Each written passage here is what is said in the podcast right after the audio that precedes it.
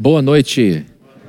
Que a graça e a paz de Jesus Cristo estejam com todos vocês aqui presentes, com todos vocês que nos acompanham online. É imensa alegria para mim, um privilégio gigantesco poder falar que a gente vai meditar na palavra de Deus, vamos tirar daqui algumas lições importantes para a nossa vida. É muito bom a gente trabalhar com a certeza de que o que faz, faz bem para muita gente. Então eu queria que vocês, por favor, abrissem suas Bíblias no livro de Neemias, capítulo de número 6. Nós vamos continuar a leitura do texto que iniciamos na semana passada.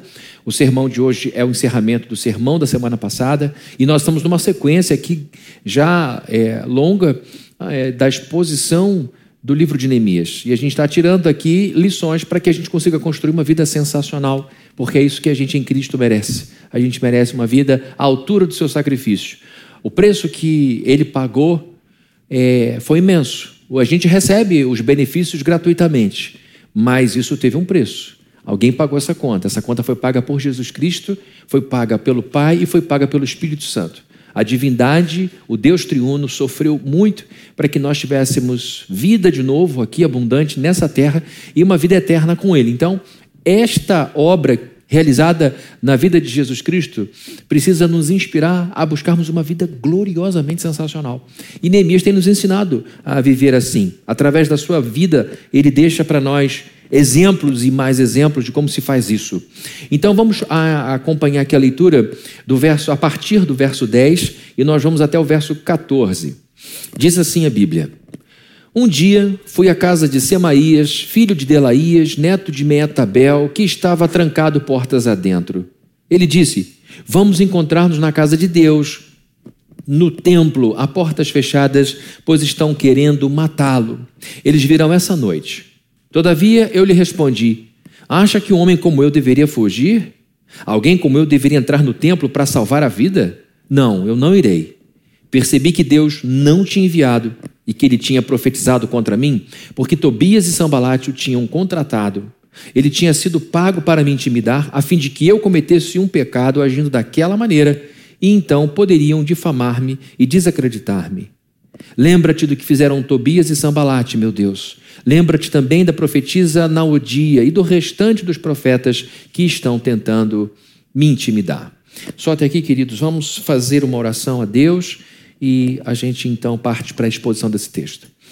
Querido Deus, nós estamos aqui em oração, crendo que o Senhor atende as orações, crendo que o Senhor está aqui do nosso lado, presente em nossa vida. Então, Senhor, abre o coração da gente para que a tua palavra entre e faça morada, seja abrigada por um coração receptivo, por uma mente receptiva, Senhor Deus. Tira todo o bloqueio, preconceito, toda resistência que possa haver em nossa mente e que no nome do Senhor nós entreguemos a nossa vida a ti com a confiança de uma criança quando ouve de um adulto uma promessa. Que nós saibamos que o Senhor nos prometeu vida abundante e se nós de fato praticarmos o que a Sua palavra diz, teremos essa vida abundante. Queremos então confiar nessas palavras como uma criança confia nas promessas de um adulto. E no nome de Jesus Cristo pedimos ao Senhor que limpe esse lugar, aqui na igreja e também onde essa pessoa estiver assistindo essa mensagem.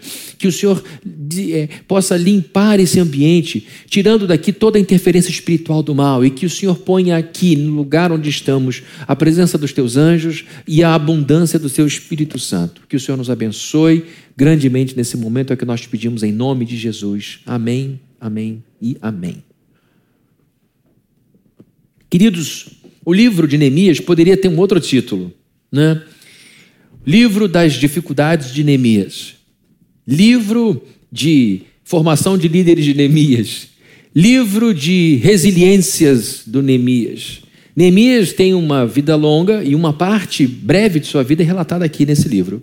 Nós não temos a história toda dele, nós não temos aqui todo o relato, mas o que temos aqui é suficiente para a gente fazer uma aferição segura de quem ele era. A gente vai estudando nesses capítulos do, do livro de Neemias algumas coisas que mostram de, do que ele era feito, qual era o material interno desse homem, qual era a formação do seu caráter, o que estava na sua mente, e a partir disso a gente pode fazer uma série de aplicações para a nossa vida.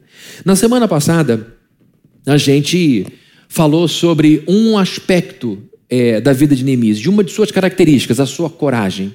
Neemias construiu uma vida sensacional, tanto é que o livro leva o nome dele. Né? A, a Bíblia, o livro, acima de todos os livros, é um livro sensacional. E você ter o privilégio de ter a sua, um, um pedaço de sua vida, um trecho da sua vida eternizado no cânon, é algo que de fato nos faz pensar que quem era essa pessoa. E Neemias, então, mostra que construiu uma vida sensacional porque foi um homem corajoso. Nós vimos isso na semana passada. Ah, eu não vi, não estava aqui. Só buscar no YouTube a, palavra da semana passada e você vai ver como a coragem foi importante na vida dele. A gente chegou à, à conclusão de que a coragem é o fermento que faz a massa da nossa vida se expandir. Pessoas corajosas expandem a vida, pessoas medrosas não. Pessoas corajosas arriscam mais, pessoas corajosas tentam mais, pessoas corajosas vão mais longe por causa dos riscos que estão dispostas a correr. E Neemias se arriscou muito. E a gente sabe que pra, a gente só age com coragem quando pensa com coragem. E a gente viu na semana passada que ele conseguia pensar em Deus com coragem. Ele era encorajado por tudo aquilo que Deus já tinha feito em sua vida e todos esses eventos estavam registrados em sua cabeça. E porque pensava corajosamente em Deus, agiu corajosamente ao longo da vida e por isso se tornou um exemplo. E hoje, queridos, nós veremos com a ajuda do Senhor que ele não só construiu uma vida sensacional porque foi corajoso, nós veremos que ele construiu uma vida sensacional porque ele foi obediente. É sobre obediência que eu quero falar hoje. Uma outra característica fundamental para que a gente consiga construir uma vida sensacional. Ele foi corajoso e Neemias foi obediente. Vamos então, queridos, ao, ao verso que embasa o que eu estou dizendo. O verso de número 11 diz assim: Todavia eu lhes respondi: Acha que um homem como eu deveria fugir? Alguém como eu deveria entrar no templo para salvar a vida? Não, eu não irei. Para quem não está acostumado com o que a gente está fazendo aqui, não conhece muito bem a história de Neemias, deixa eu repetir rapidamente. Neemias era alguém que vivia fora de Jerusalém. Jerusalém estava se restaurando ao longo de um século. Era um tempo secular. E nesse tempo de um século, algumas coisas importantes foram feitas depois que o rei Nabucodonosor, um imperador babilônico, destruiu Judá. Destruiu o templo que Salomão tinha construído, uma das sete maravilhas do mundo antigo. E depois de 70 anos de cativeiro, começa a haver uma série de movimentos de retorno dos exilados para sua terra. Só que a terra tinha sido devastada. O cenário era caótico. E o primeiro a voltar com o pessoal foi um homem chamado Zorobabel. Zorobabel assume a posição de governante. Sua primeira missão, a mais importante, foi é, construir o segundo templo, o templo de Zorobabel. Alguns anos depois, uma outra leva de judeus retorna para Jerusalém sob a liderança de Esdras. Esdras era um sacerdote, era um homem educadíssimo, era um homem educadíssimo não apenas no trato, mas era um homem de profundo conhecimento teológico, era um professor. E ele volta para estabelecer em Israel o conhecimento de Deus, porque foi pela erosão do conhecimento de Deus que o povo chegou naquele estado de penúria. E agora, para que o povo não errasse outra vez, o templo estava pronto, mas precisava encher o templo de conteúdo. E ele vai para treinar levitas, ele vai para treinar o povo e dizer o seguinte: isto não pode jamais sair da cabeça das pessoas, porque foi por causa da nossa negligência para com a palavra de Deus que chegamos a esse ponto. Mas a coisa continuava difícil, porque já tinha templo, já tinha gente educada, mas ainda não tinha uma proteção. E Neemias se condói quando, com, com, com a dor do seu povo e resolve pedir autorização ao homem mais poderoso do mundo, Artaxerxes, com quem ele trabalhava. Ele era copeiro, ele era alguém que cuidava da intimidade de Artaxerxes. E Artaxerxes estabelece com ele um, um trato: você vai, eu vou te bancar nessa viagem, mas você volta, porque o seu trabalho é aqui, e dentro desse tempo você tem a condição de desempenhar a sua missão. E ele vai, começa, e só problema problema. Ele enfrenta um problema por trás do outro. Foi um período de poucos meses onde ele se viu é, envolvido por um monte de questões. E agora nós estamos vendo uma nova estratégia dos seus opositores, dos seus inimigos. E depois de tentarem de tudo, ameaça de guerra, fofoca, intriga, disse-me disse, a, a ameaça de sabotagem, eles tentam uma coisa diferente. Eles, os inimigos de Neemias contratam uma pessoa chamada Semaías e Semaías faz um convite a Neemias. E a gente viu na semana passada que esse sujeito que só aparece aqui devia ser alguém muito importante, porque afinal de contas Neemias não tinha tempo para trocar de roupa, ele não tinha tempo para gastar é, a, a, a vida com coisas bobas. Neemias era um homem focado. Neemias sabia que pessoas focadas lidam com o que é importante. E ele hierarquizava as coisas do seu tempo. Ele hierarquizava as atividades de cada dia, dizendo o seguinte: eu tenho cinco coisas para fazer que são muito importantes. A primeira é essa, a segunda é aquela. E ele não dava bobeira, porque ele tinha um prazo para cumprir com Artaxerxes. E lembrem-se, Neemias era uma pessoa íntima de Artaxerxes. Artaxerxes está no topo do mundo. O que vocês acham que uma pessoa que trabalha diariamente com quem está no topo do mundo precisa ser? Eficiente. Ninguém, por exemplo, pode assessorar o presidente, o CEO de uma Nestlé da vida, que faturou, se não me engano, ano passado 90 bilhões de dólares, sendo uma pessoa atrasada, enrolada. Ela, a pessoa tem um ritmo intenso. Então, Neemias era provavelmente alguém de alta performance. Porque ele era uma espécie de conselheiro também do Artaxerxes, porque, segundo alguns estudiosos, ele não só servia cafezinho, mas ele oferecia também conselhos de sabedoria e muitas vezes conforto. Então Neemias era uma pessoa focada, e pessoas focadas trabalham com o que é importante, e por isso realizam tanto. Não perdem tempo se distraindo com coisas não importantes. Pessoas importantes fazem poucas coisas, mas fazem aquelas coisas que de fato farão a vida se expandir. E Neemias era essa pessoa que não tinha tempo para jogar fora. Aí chega a notícia de Semaías queria falar com ele, para ele parar, pegar o carro dele, que já vimos semana passada que era preto na cabeça de muita gente, no carro é, é a cor de carro que veio para mim. E ir na casa de Semaías para ter um tempo com ele é porque Semaías era importante. E segundo alguns estudiosos, era alguém religioso, um sacerdote, por causa da proposta que ele fez. Neemias então sai para o que está fazendo, vai até a casa dele. Na minha Bíblia, a casa dele não tinha muro, não tinha cerca, era um condomínio lindo. E ele vai entrando pelo jardim, e de repente ele percebe tudo fechado, um clima estranho, e quando ele vê a janela se abre um pouquinho, era o Semaías apavorado, desesperado. Entra, entra, entra, entra aqui. Ele, mas o que está acontecendo? Entra rápido. Prum, fecha a porta. Senta aqui que eu tenho algo para te contar. Era tudo mentira. Semaías estava comprado por seus inimigos. Era uma nova estratégia. E ele então começa com uma história muito doida, dizendo o seguinte: Olha só, eu acabei de receber essa informação. Você precisa sair daqui agora porque os teus inimigos vão te pegar hoje à noite e vamos para o templo. Vamos para o templo. Queridos, essa proposta desagradou Neemias enormemente. A gente viu na semana passada que ele construiu uma vida sensacional porque ele foi corajoso. E o sermão da semana passada se baseou na resposta que ele deu a Semaías. Um homem como eu, fugir e a gente viu que a coragem que esse homem tinha estava baseada na sua fé em Deus. Ele conhecia quem Deus era, ele sabia o que Deus tinha feito. Ele sabia que estava onde estava, na posição que estava, como um homem influente, muito amigo do cara mais poderoso do tempo. Ele sabia que Deus tinha feito dele um homem rico, que Deus fez dele, sendo escravo, mesmo sendo escravo, uma pessoa muito influente, porque Deus era com ele. Ele falou: um homem que conhece a Deus como eu conheço, fugir? De jeito nenhum. Essa foi a demonstração de coragem desse homem que fez com que ele chegasse onde chegou. E porque foi corajoso, ele não caiu nessa armadilha. Mas não foi só isso, porque a, a, a palavra de hoje está baseada também nessa resposta que ele deu, mas não na primeira parte da resposta. A primeira parte da resposta diz: Eu tenho coragem para enfrentar qualquer perigo, se for o caso, eu morro por isso. Mas a segunda parte da resposta aponta a gente em outra direção. Aponta para a obediência. Porque na primeira parte diz: Homem, como eu vou fugir? E ele continua: Alguém como eu deveria entrar no templo. Porque a proposta de Semaías era de ir para o templo. E muito provavelmente Semaías era um sacerdote.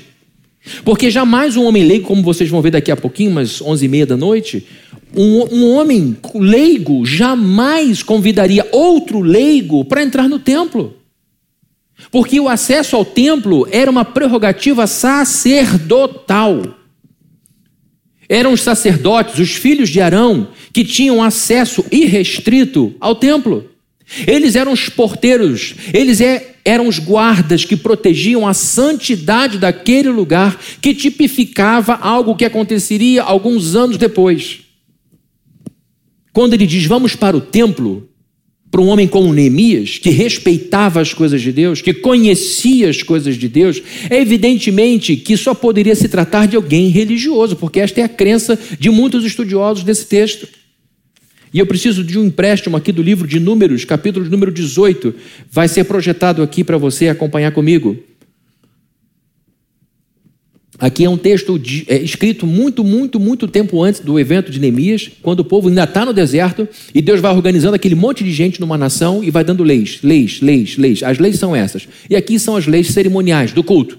Então Moisés escreve e diz a seu irmão Arão: Mas somente você, e no caso você aqui é Arão, Verso 7. E seus filhos, seus descendentes, poderão servir como sacerdotes em tudo o que se refere ao altar. Então está dizendo o seguinte: o trabalho sacerdotal, ou seja, o grupo que irá representar, porque esta é a formação do sacerdote, é o trabalho dele, é representar o povo diante de Deus, é ser o mediador diante de Deus. Somente você, Arão, e os seus filhos farão isso. As outras tribos todas farão outras coisas, farão esse negócio rodar de outra forma, mas você, Arão, e os seus filhos cuidarão somente disso. E ao que se encontra além do véu, dou a vocês o serviço do sacerdócio como um presente, privilégio. Vocês vão cuidar disso. E olha, eles estavam isentos, foram isentados de serviço militar e de trabalho no campo. Eles tinham a prerrogativa de se dedicarem exclusivamente às coisas de Deus, porque era o que havia de mais importante para aquela nação. Não era a economia o mais importante daquela nação. O mais importante para aquela nação era a sua teologia. E, aliás, é até hoje.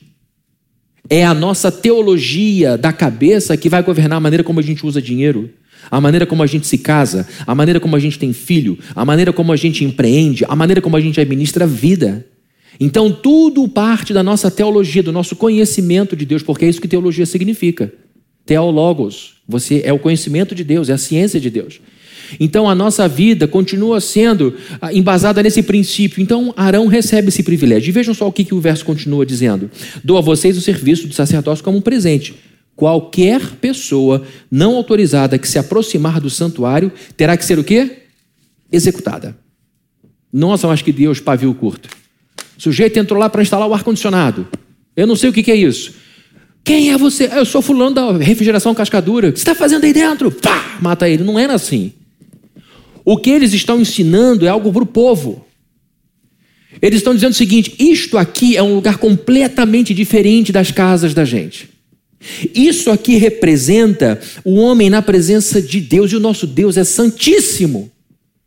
E a gente nunca pode esquecer disso. E ninguém pode entrar na presença de Deus sem que haja uma mediação, porque os nossos pecados fazem uma separação, ofendem a Deus. E quando alguém enfrenta a justiça de Deus, essa pessoa não suporta. Então, o que está em, em questão aqui é a tipificação do que Jesus Cristo faria lá na frente. Esses sacerdotes, esses filhos de Arão, representam, tipificam o trabalho de Jesus, que seria este filtro que nos levaria a Deus, este filtro que faria a ira de Deus ficar retida nele. Então, assim como o, o trabalho do sacerdote era diferenciado, era exclusivo, e eles então representavam essa exclusividade de Cristo, por esta razão é que não se entrava no templo de qualquer maneira, eles tinham que tomar muito cuidado. Então, a proposta para ir correr para o templo tem uma fundação que você vai ver aqui agora, tem um fundamento. Neemias não era sacerdote, ele sabia disso, tanto é que quando precisou de um, chamou Esdras, chamou logo topo de linha. Neemias era governante, foi reformador social, botou as coisas em ordem, sabia muito de política, ele sabia muito de diplomacia, ele sabia jogar esse jogo, e ele foi jogando esse jogo com Sambalat, Tobias e Gesem, mas ele não, ele sabia que ele não tinha sido chamado para o sacerdócio porque ele não era filho de Arão. E quando ele entende que é necessário que um levita, que um sacerdote entre ação, ele convida. Isso mostra que ele tinha o senso de que cada quadrado pertencia a uma pessoa. Isso é muito legal, sabe por quê, gente? Porque Neemias era o homem mais poderoso desse tempo. Neemias está aqui em nome de Artaxerxes. E ele não usa desse poder, dessa prerrogativa, para ultrapassar seus limites. Ele, com muito temor, põe um pezinho atrás e diz o seguinte: Esta área não é minha. O meu poder vai até aqui. Ele respeitava as coisas de Deus. Ele respeitava os limites de Deus. E agora chega um sacerdote vendido e diz: Vamos fugir para o templo. Por que, que ele faz isso? Porque ele podia, como sacerdote, chamar alguém para o templo. Se ele chegasse lá correndo com Neemias, as pessoas diriam: oh, Para onde você está indo, Semaías? Você não está no turno de hoje. Estou trazendo Neemias aqui porque, e a gente vai ver por quê. Porque ele precisa se esconder. Vejam comigo, queridos, um texto de Êxodo que vai nos ajudar a entender melhor o que, que esse homem está tramando com, contra Neemias. Êxodo capítulo 21, 12. Quem ferir um homem e o matar terá que ser executado. Aqui, mais uma vez, são leis que iam civilizar aquele povo. Todavia, se não fez intencionalmente, mas Deus o permitiu, designei um lugar para onde poderá fugir. Matou alguém acidentalmente. Vamos julgar cada situação de uma forma. Mas se alguém tiver planejado, planejado, matar o outro deliberadamente, por, por motivo fútil, tire-o até mesmo de onde, queridos? Sem briga, um de cada vez. Do meu altar e mate-o. Então, eles estão escrevendo um código criminal. Se a, se a situação for essa, esse é o caminho. Se a situação for aquela, aquele é outro caminho. Mas alguém gratuitamente tirar a vida do outro e correr para o templo pedindo clemência, essa pessoa tem que ser arrancada do meu templo e ser morta, porque matou o outro por motivo fútil. Por que, que a pessoa corria para o altar? Porque era um lugar de refúgio. O altar era um lugar de refúgio para pessoas que tinham pisado na bola. Então, uma pessoa que tivesse feito alguma bobagem poderia correr para o altar e se agarrar às franjas do altar, clamando pela benevolência e clemência de Deus. A situação dele seria aliviada, se fosse o caso. Seria avaliada por pessoas religiosas, por pessoas que conheciam a lei. Então, a proposta de Semaías era o seguinte: vamos correr para o templo e lá a gente vai fechar tudo e ali a gente vai ficar escondido dos seus inimigos porque eles não lhe atacarão porque você pedirá clemência. Aí a pergunta que vem na cabeça desse homem é a seguinte: primeiro, eu não sou sacerdote, não posso entrar. Segundo, eu não fiz nada de errado. Eu não fiz besteira para correr para o templo e eu não preciso de clemência de ninguém. Então, queridos, vejam que o fato dele temer a Deus, ser obediente a Deus, fez com que ele não entrasse nessa armadilha. Neemias não havia cometido crime nenhum, ele não, ele não tinha razão para fugir, e ele sabia que não podia tratar de maneira corriqueira e vulgar a casa de Deus, entrando ali à toa. Mesmo sendo ele Neemias, um homem muito poderoso. No, verso, no capítulo 8, verso 9, a Bíblia diz: ele era o governador de Judá. Ele era a autoridade de Judá. Mas ele sabia que ele não governava a casa de Deus. Ele governava a cidade, ele governava as ruas, as calçadas, mas ele não governava o templo. Isso era, isso era encargo dos sacerdotes e ele respeitava. E tudo que ele fez foi proteger o entorno da casa de Deus, para que o povo entendesse a importância que havia em se respeitar aquilo tudo. Ao longo do livro de Neemias, a gente vê o quanto ele temia Deus.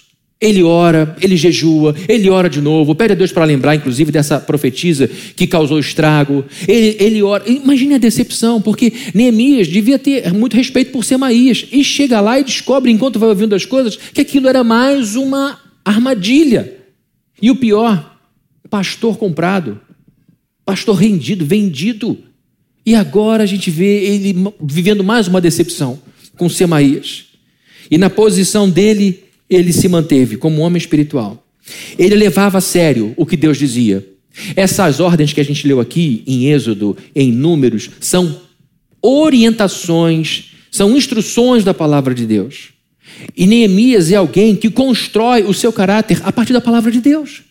Deixa eu dizer para você, você é, eu sou fruto da educação que a gente recebeu. E várias educações. Né? Educação para ser homem, educação para ser mulher, educação para sua profissão, educação para os seus valores morais. E a primeira escola da gente é a nossa casa. O primeiro lugar onde a gente aprende as primeiras e mais importantes lições é dentro de casa. Dependendo do pai que você teve, dependendo da mãe que você teve, você foi encorajado a ser uma pessoa honesta, foi encorajada a ser uma pessoa trabalhadora, foi encorajada para ser uma pessoa produtiva. Dependendo da casa que você foi criado, você foi orientado para a violência, foi orientado para a malandragem. E, não, e aqui não quero causar nenhum desconforto, mas você sabe do que eu estou falando. A nossa casa é a primeira escola, a mais importante. A mais importante. Neemias também foi formado numa escola. E vejam que coisa incrível. Ele estava fora de Jerusalém. Ele provavelmente nasceu na Babilônia. Ele não teve a alegria de ter sido, de dizer, eu nasci e fui criado nessa terra de Deus. Ele foi criado longe. E o fato da gente estar longe daquilo que a gente gostaria que fosse a nossa vida não é desculpa para a gente não estar perto de Deus. Ele entendeu que Deus estava para além dos limites geográficos. E ele foi criado num ambiente em que a Bíblia foi sendo colocada como prioridade da sua vida. Ele construiu seu caráter com as diretrizes da Torá. Toda vez que você estiver lendo a Bíblia, E no Antigo Testamento aparecia a palavra lei. No hebraico, a palavra é Torá. Torá significa instrução, orientação. Quando a gente fala lei de Deus, vem aquela ideia pesada de ou eu obedeço ou eu morro. Mas quando você fala de instrução, orientação, você fala de cuidado. Você, é a mesma coisa, mas a ideia que se passa quando se diz eu quero ler as orientações de Deus para o meu dia de hoje. Eu quero, eu quero ver o que Deus tem para orientar-me no dia de hoje. Ou eu quero ler as leis de Deus hoje. Tá. Você pode gostar disso. Não, eu funciono bem, Fabrício. Eu sou meio militarzão nisso, para mim tem que ser desse jeito. Tudo bem, nenhum problema. Mas é importante você entender que Deus entregou uma instrução para o seu povo que Deus entregou orientações para o seu povo, que livram a gente das lágrimas desnecessárias, que livram a gente dos tropeços desnecessários. Posso contar a história do churrasco? Gostou?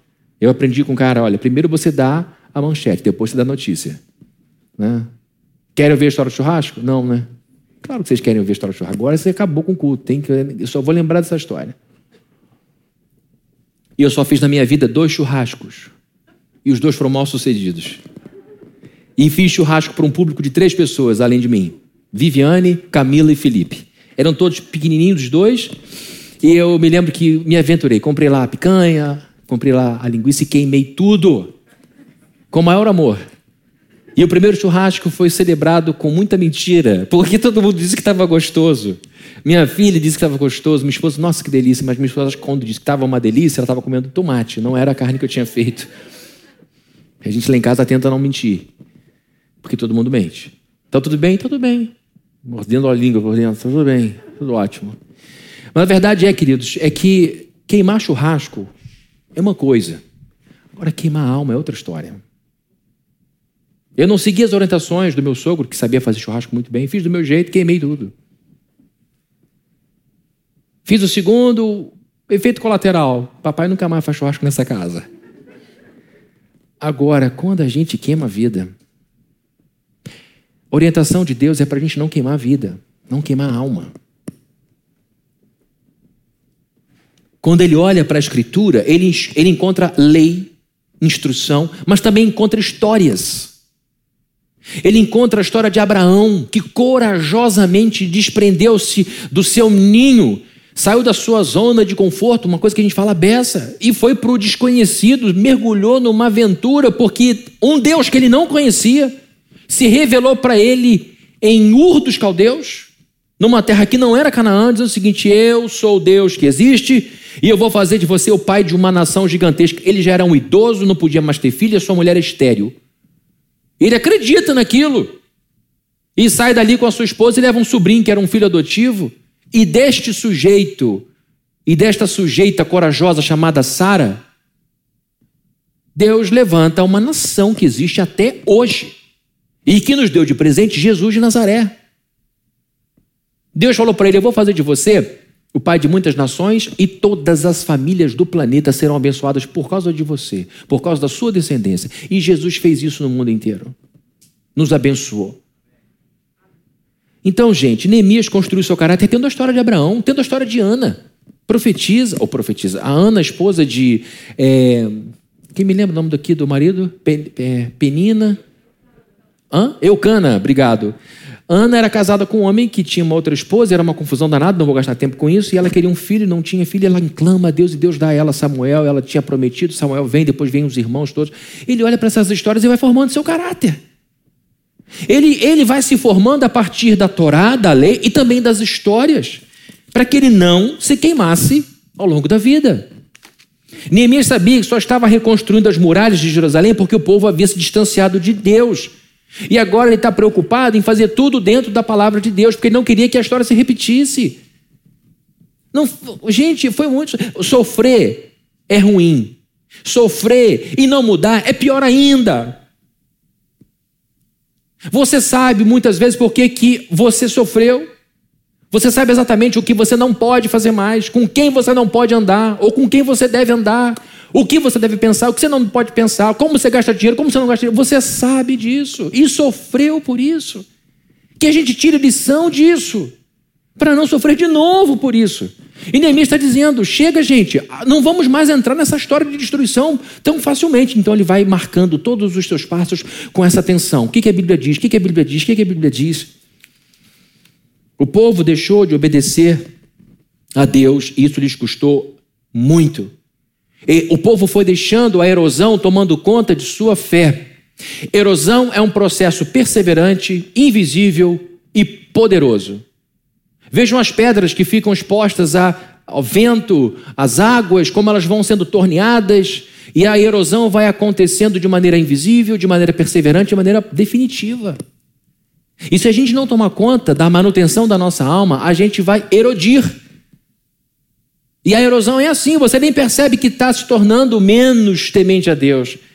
Você não, você não percebe que você está mais distante, como estava. As coisas vão acontecendo muito naturalmente. Quando você percebeu, você tomou a forma do rio. Você tomou a forma do vento desse tempo. E Neemias está de novo preenchendo os lugares, dizendo: Nós tomamos a forma, nós nos a desviamos e eu não vou permitir que isso aconteça, não, enquanto eu estiver aqui. E ele vai então extraindo da Torá, da Bíblia, as referências que vão formando o seu caráter. E deixa eu dizer para você uma coisa que talvez você já saiba: a Bíblia existe por duas razões. Lógico que ela existe por outras, mas as duas principais razões pelas quais Deus nos deu de presente esse livro foi, em primeiro lugar, para mostrar quem Ele é. A Bíblia é a revelação especial de Deus. Quando você lê a Bíblia, você está entendendo quem Deus é. Deus não é uma energia. Ah, Deus não é, não, é, não é alguém que não tem vontade. Deus não é uma, um, uma energia como uma energia elétrica tem força, tem poder, faz coisas, mas não é uma pessoa. A energia elétrica dá choque nas pessoas, independente de serem pessoas boas ou ruins. Deus não é uma energia, Deus é uma pessoa que tem querer. Deus tem uma pessoa que tem gosto e desgosto. E isso você descobre não olhando para o mar, para a sua criação. Você descobre o gosto e o desgosto de Deus não olhando para uma noite estrelada que revela a sua glória. Você não descobre o gosto e o desgosto de Deus olhando para uma lua cheia, linda, espetacular. Você descobre através da revelação geral de Deus. Mas você descobre o seu gosto e o seu desgosto, o que agrada a Deus e o que não agrada a Deus, olhando para a Escritura. Então, a Bíblia existe para nos mostrar quem Deus é. E quando você descobre quem Deus é, você encontra a razão pela qual, a segunda razão pela qual a Bíblia foi escrita, é para você descobrir quem você deve ser, quem eu devo ser. A nossa vida deriva da de Deus. Deus nos fez de um jeito para funcionarmos de um certo jeito, seguirmos a sua orientação. Então a Bíblia serve para nos mostrar quem Deus é e quem nós devemos ser. E eu vou ler para vocês aqui um texto de Gênesis 1, 26, que diz isso. Então disse Deus: vai ser projetado. Façamos o que o homem.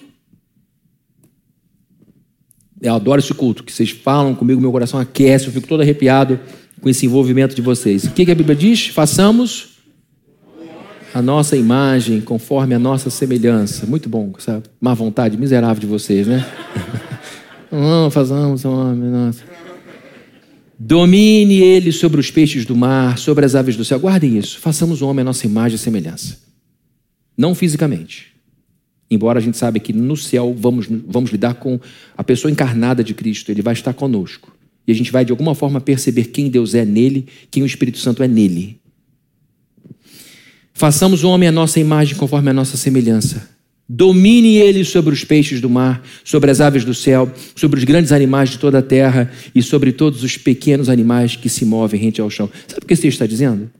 Vamos colocar aqui alguém que vai co-governar, corrigir todas as coisas conosco. Porque a nossa imagem e semelhança, ele vai cuidar bem das coisas grandes e pequenas. Quem cuida do mundo hoje? São as zebras e os camelos? Pode, pode é até bem fácil essa, ficar com medo não. São os elefantes que tomam decisões políticas e econômicas? São as águias que estão mediando o conflito entre Estados Unidos e Rússia? São os seres humanos. Enquanto Deus faz a gente a sua imagem e semelhança e dá a nós a competência de administrarmos o que Ele criou, é para a gente cuidar das coisas conforme a mente dele. E pelo jeito que as coisas estão, a gente vê que os homens não estão preocupados com isso.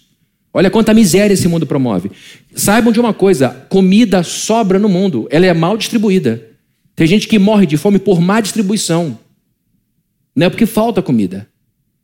Dinheiro no mundo tem muito. Tem gente que é dono de PIBs. A questão é a distribuição.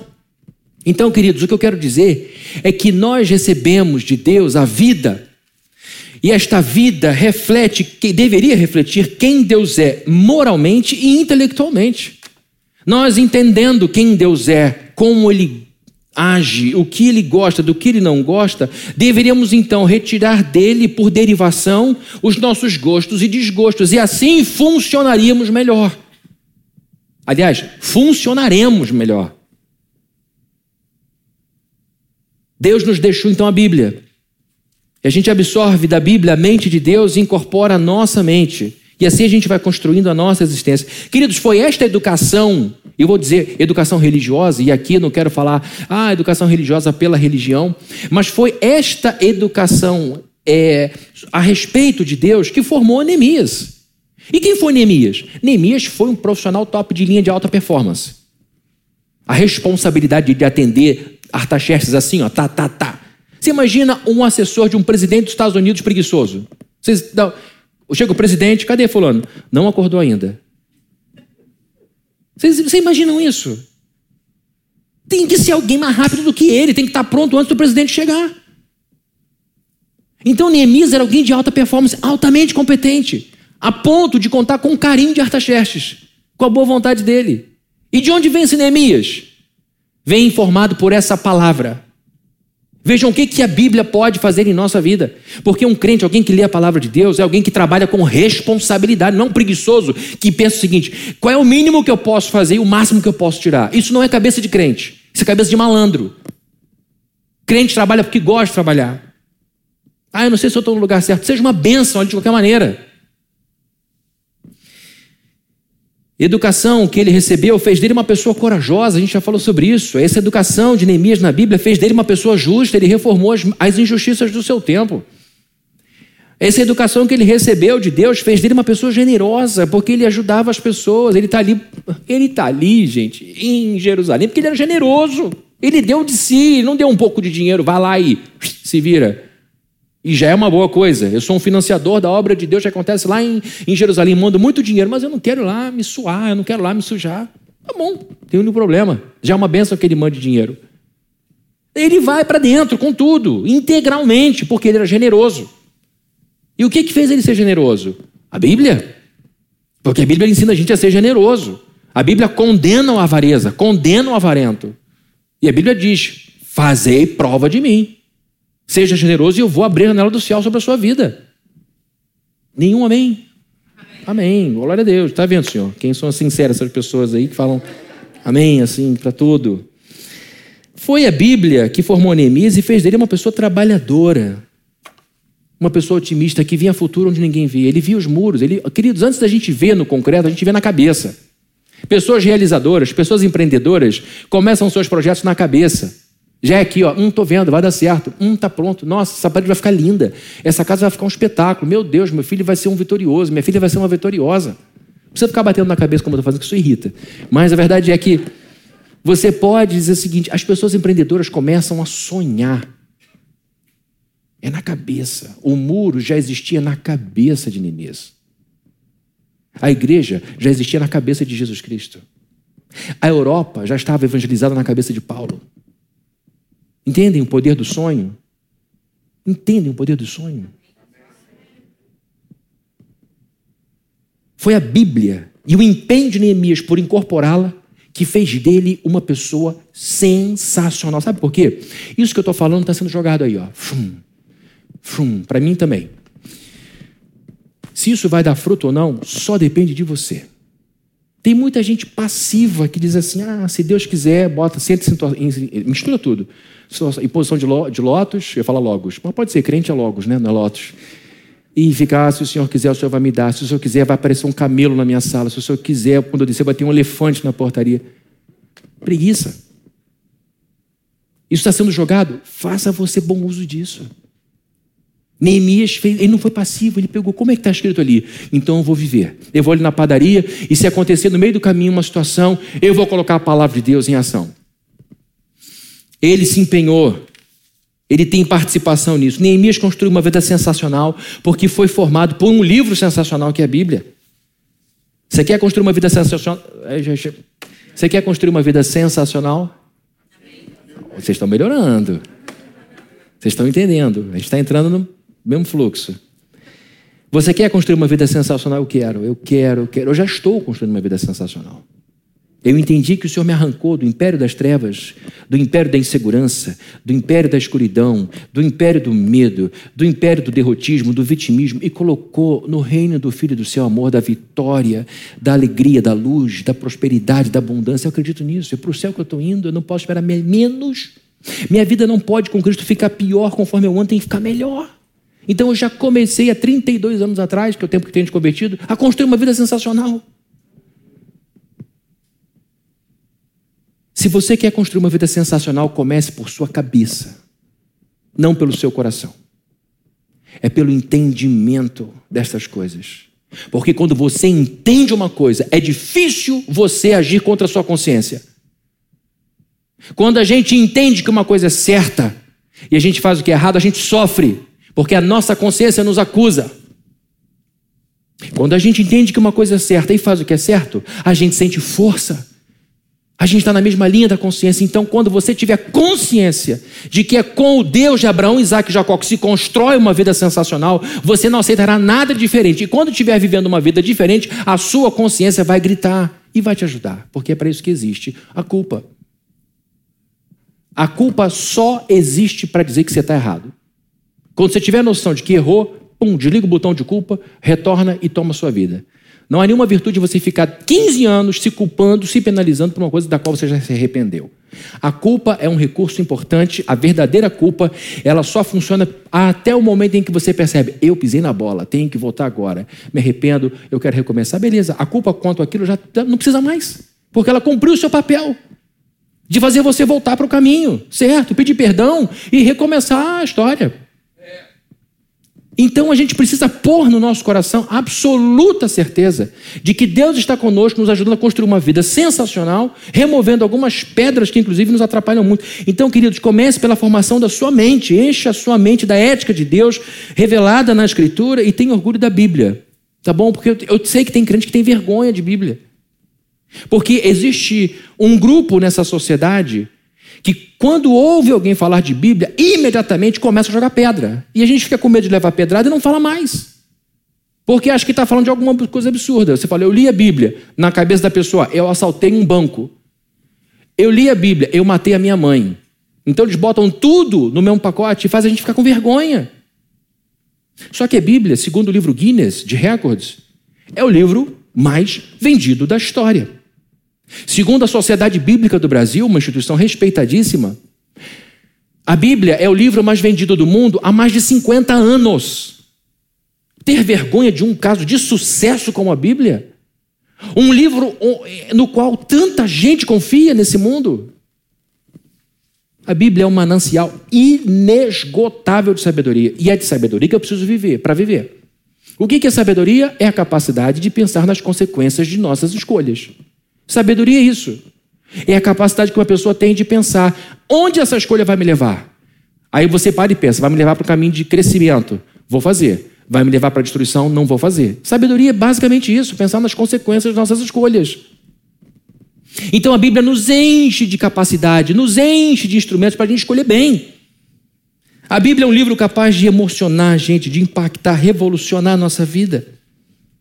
E o que é incrível, queridos, Neemias foi colocado numa armadilha. Neemias, a gente dizer ele quase caiu não, não é correto porque estava muito firme no que ele queria. Fosse ele menos temente, fosse ele menos corajoso em Deus, ele talvez tivesse quebrado na primeira intriga social. Mas a verdade é que, assim como Neemias, a gente passa por muita armadilha na vida. Neemias estava exposto a uma armadilha terrível e agora ele não cai por quê? Por que, que Neemias não cai nessa armadilha? Porque ele conhecia a Escritura. E quando ele ouve a proposta de é, Semaías, ele diz: peraí, peraí. Antes de, antes de qualquer coisa, eu não tenho medo dessas coisas. Eu prefiro morrer lutando por aquilo que eu acredito. Segundo, eu não posso entrar na casa de Deus assim e eu não tenho motivo para fugir porque eu não fiz nada de errado. Se a gente entra para pedir refúgio, eu vou pedir refúgio pelo quê? Porque ele conhecia a lei, ele se livrou de um problema. Neemias usou a Bíblia para se proteger. E queridos, A partir do momento em que a gente iniciar uma construção de uma vida sensacional, quero que vocês saibam, saibam disso. Eu, eu, eu, acho que vocês já sabem, mas eu quero reforçar isso. A partir do momento que você diz, eu vou começar agora, não vou mais brincar nem perder tempo. Nesse momento, o inferno se levanta. Nesse momento ele se levanta. Não só quando você verbaliza, mas quando você começa efetivamente a dar demonstrações de que de fato agora a Bíblia tem um outro lugar na sua vida. Falar, ah, eu vou mudar é uma coisa. Outra coisa é você, eu estou mudando. Olha só, já acordei mais cedo, já li esse negócio, já coloquei isso em prática. Toda vez que a gente se coloca em movimento, em direção à construção de uma vida sensacional baseada na Escritura, o inferno se levanta. O nosso inimigo sabe o prejuízo que tem quando uma pessoa começa a ler a Bíblia e dizer esse negócio tem razão de ser. Ah, eu não gosto de falar do diabo. Eu também não gosto, não. Tem nenhum prazer. Eu, aliás, eu acho que nem existe. Ele existe na nossa cabeça. Não, ele existe. Jesus falou a beça dele. Aliás, como eu já falei algumas vezes, a pessoa que mais fala do diabo na Bíblia é Jesus de Nazaré. Ele existe. Inteligentíssimo. Poderosíssimo. Contra o qual eu e você não temos chance alguma. Enquanto a gente se mantém na acomodação de uma vida de religião, a gente continua na mediocridade. Enquanto a gente se acostuma em ser mero frequentador de culto, não lê a Bíblia, enquanto você acha que dá para conduzir suas coisas é, com Deus na base de um culto, ah, eu, eu dedico o culto a Deus. Então, durante a semana, o único momento que eu tenho de contato com a Bíblia é esse tempinho aqui de sermão de 50 minutos. Deixa eu te perguntar uma coisa: 50 minutos dedicados a Deus, à palavra de Deus. Você acha que vai chegar algum resultado bom com isso? Imagina o seu filho dizendo assim, seu filho com 18 anos de idade, olha, eu sempre, eu quero dizer que eu sou o homem que sou, a mulher que sou, porque papai dava 50 minutos do tempo dele para mim por semana. Vocês acham que isso vai dar certo? Que esposa gostaria de dizer, olha, o meu marido, porque ele me dá 50 minutos de tempo dele durante a semana. O resto ele faz um monte de coisa e nem me pergunta.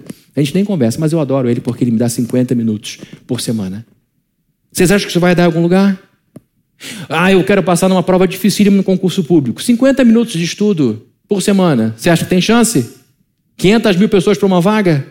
Gente comendo livro? Não. E você acha que vai dar certo espiritualmente se você der 50 minutos para Deus durante sua semana? Então, queridos, cada um sabe onde quer chegar. Enquanto a gente se mantém na acomodação de uma vida de religião, a gente continua na mediocridade, mas quando a gente decide guardar em nossas mentes o que a Bíblia diz, as trevas se levantam. Quando a gente começa a se mover, as coisas mudam. Vejam, por favor, o texto que vai ser, é, a frase do Max Lucado, do querido Max Lucado, que vai ser projetada aqui, e você vai entender muito bem ah, o que eu estou dizendo. É profundo, tá, gente? Cachorro não late para carro parado. Cachorro não late para carro parado. Quando você começar a mover o carro da sua vida na direção de Deus, pode ter certeza que enquanto você estiver dirigindo a sua vida pela palavra de Deus e construindo, portanto, uma vida sensacional, o inferno, os vira-latas do inferno vão começar a latir contra você. Eu me lembro uma vez que eu estava na Tavares de Macedo, história que vai mudar a sua vida, de bicicleta já faz uns anos, e um cachorro minúsculo desse tamanho, chamado Maradona, começou a correr atrás de mim. E alguém gritou: larga ele, Maradona, larga ele, Maradona. E eu levantei as pernas para Maradona não me pegar, porque era pequenininho, mas tinha dente, ele podia me causar algum estrago.